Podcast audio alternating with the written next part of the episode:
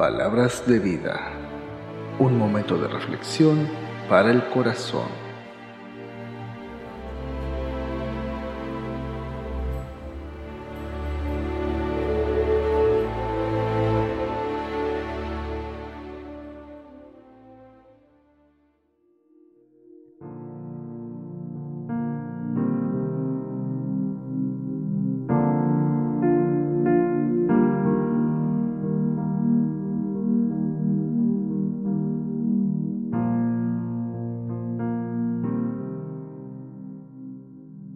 Hola, ¿qué tal? Bienvenidos sean todos a un episodio más de Palabras de Vida. El día de hoy, el día de hoy quiero comenzar con una pregunta. Quiero que te imagines un ataúd, quiero que te imagines un féretro, quiero que te imagines una tumba, una lápida. ¿Qué es lo primero que se te viene a la mente? Yo creo que si coincidimos y es va a ser lo más común o lo más normal, es que se nos venga a la mente una imagen de muerte, de tristeza, de angustia, de dolor, de sufrimiento. La Biblia nos narra en el Evangelio de Lucas capítulo 11 la siguiente historia. Jesús llega a una ciudad llamada Naín. Iba acompañado de sus discípulos y de una gran multitud de gente que lo seguía. Y cuando se acercaba a la puerta de la ciudad, eh, justamente iba pasando o iba saliendo un cortejo fúnebre porque los judíos ubicaban frecuentemente sus cementerios a las afueras de la ciudad.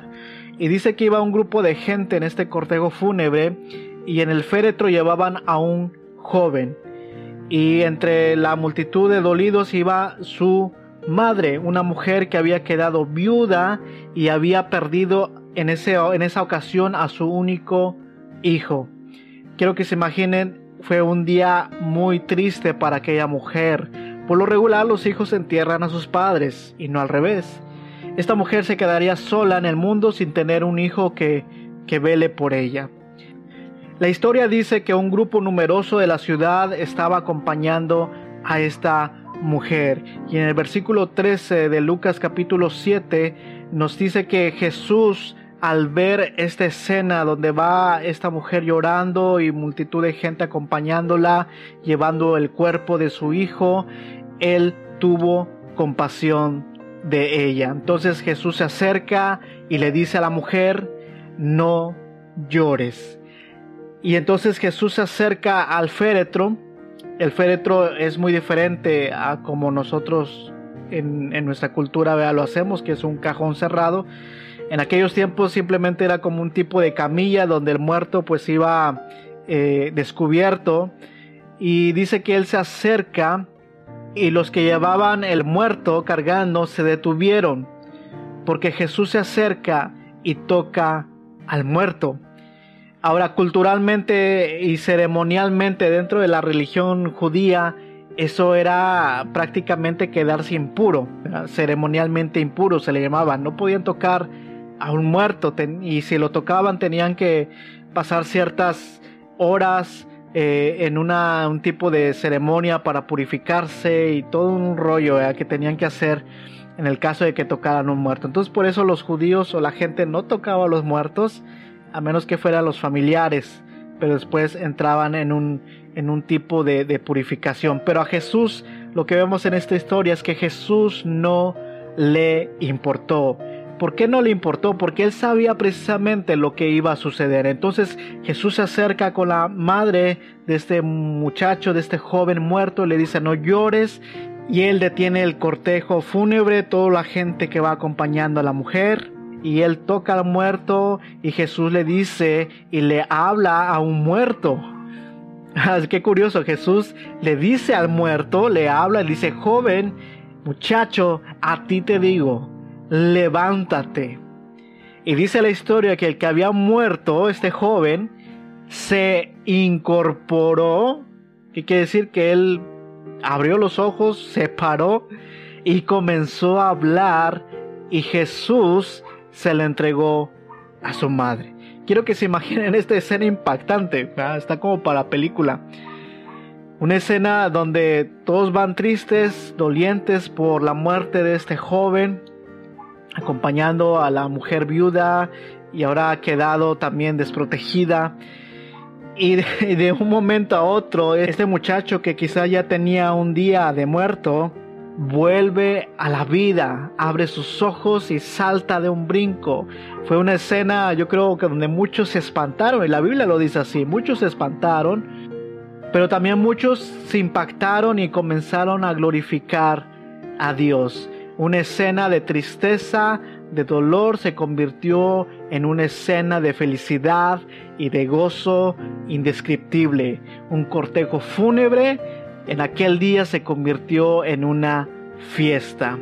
Y todos glorificaban a Dios diciendo, Dios ha visitado a su pueblo. Esto no lo hemos visto y está sucediendo. Dios está aquí. Mis amigos, Jesucristo sigue haciendo milagros hasta el día de hoy. Él es el mismo de ayer, el mismo de hoy, el mismo por todos los siglos. Y a lo mejor tú te dices, pero si yo estoy vivo, o sea, no tengo que resucitar como el joven de la historia, yo estoy vivito y coleando aquí en el mundo, ¿verdad? La Biblia nos dice algo muy interesante en la carta de Romanos, capítulo 5, versículo 12.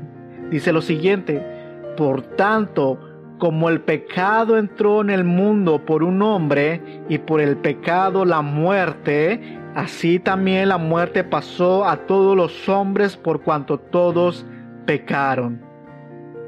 Diariamente más de 150 mil personas mueren. Más de 150 mil personas mueren en todo el mundo. Pero lo que la palabra de Dios nos quiere decir aquí y nos habla en la Biblia no es de la muerte terrenal, no es de la muerte física.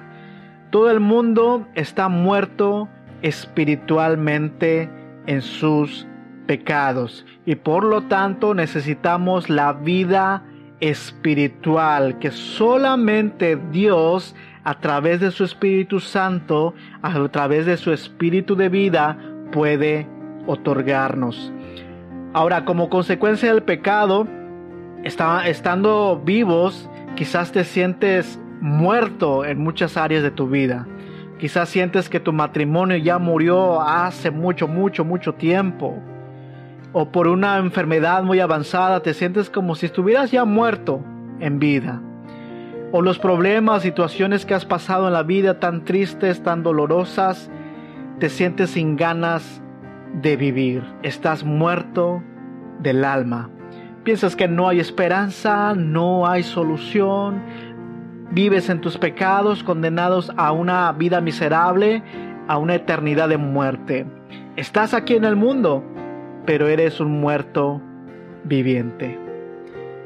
La buena noticia que quiero darte el día de hoy, porque no todas son malas noticias, la buena noticia es que Jesús venció a la muerte, venció al pecado, al morir por nosotros hace más de dos mil años en una cruz y ahora Él está en los cielos. Y así como en la historia Jesús tuvo compasión de una mujer viuda, Él tiene compasión de la misma manera con contigo.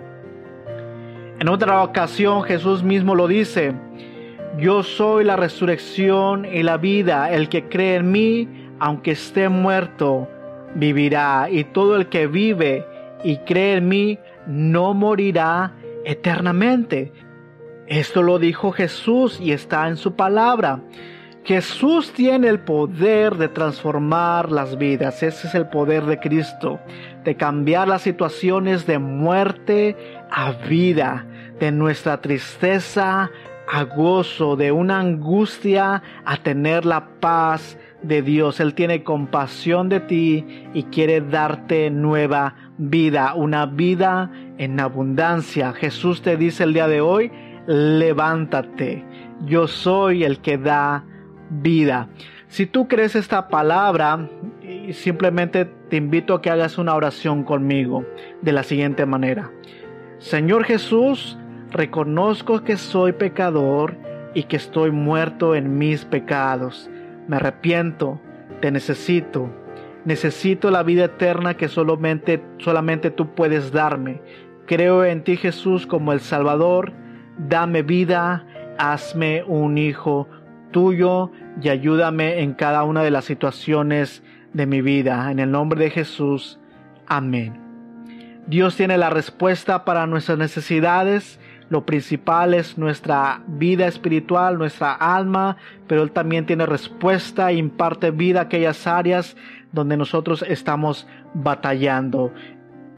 Así que si este mensaje ha sido de bendición para tu vida, te invito que me sigas en mis redes sociales como Raúl Hernández MX y compartas los audios o los videos que estoy compartiendo en mi página para que más gente o más personas puedan tener la vida que Jesús ofrece. Nos vemos en otro próximo episodio de Palabras de Vida. Bendiciones.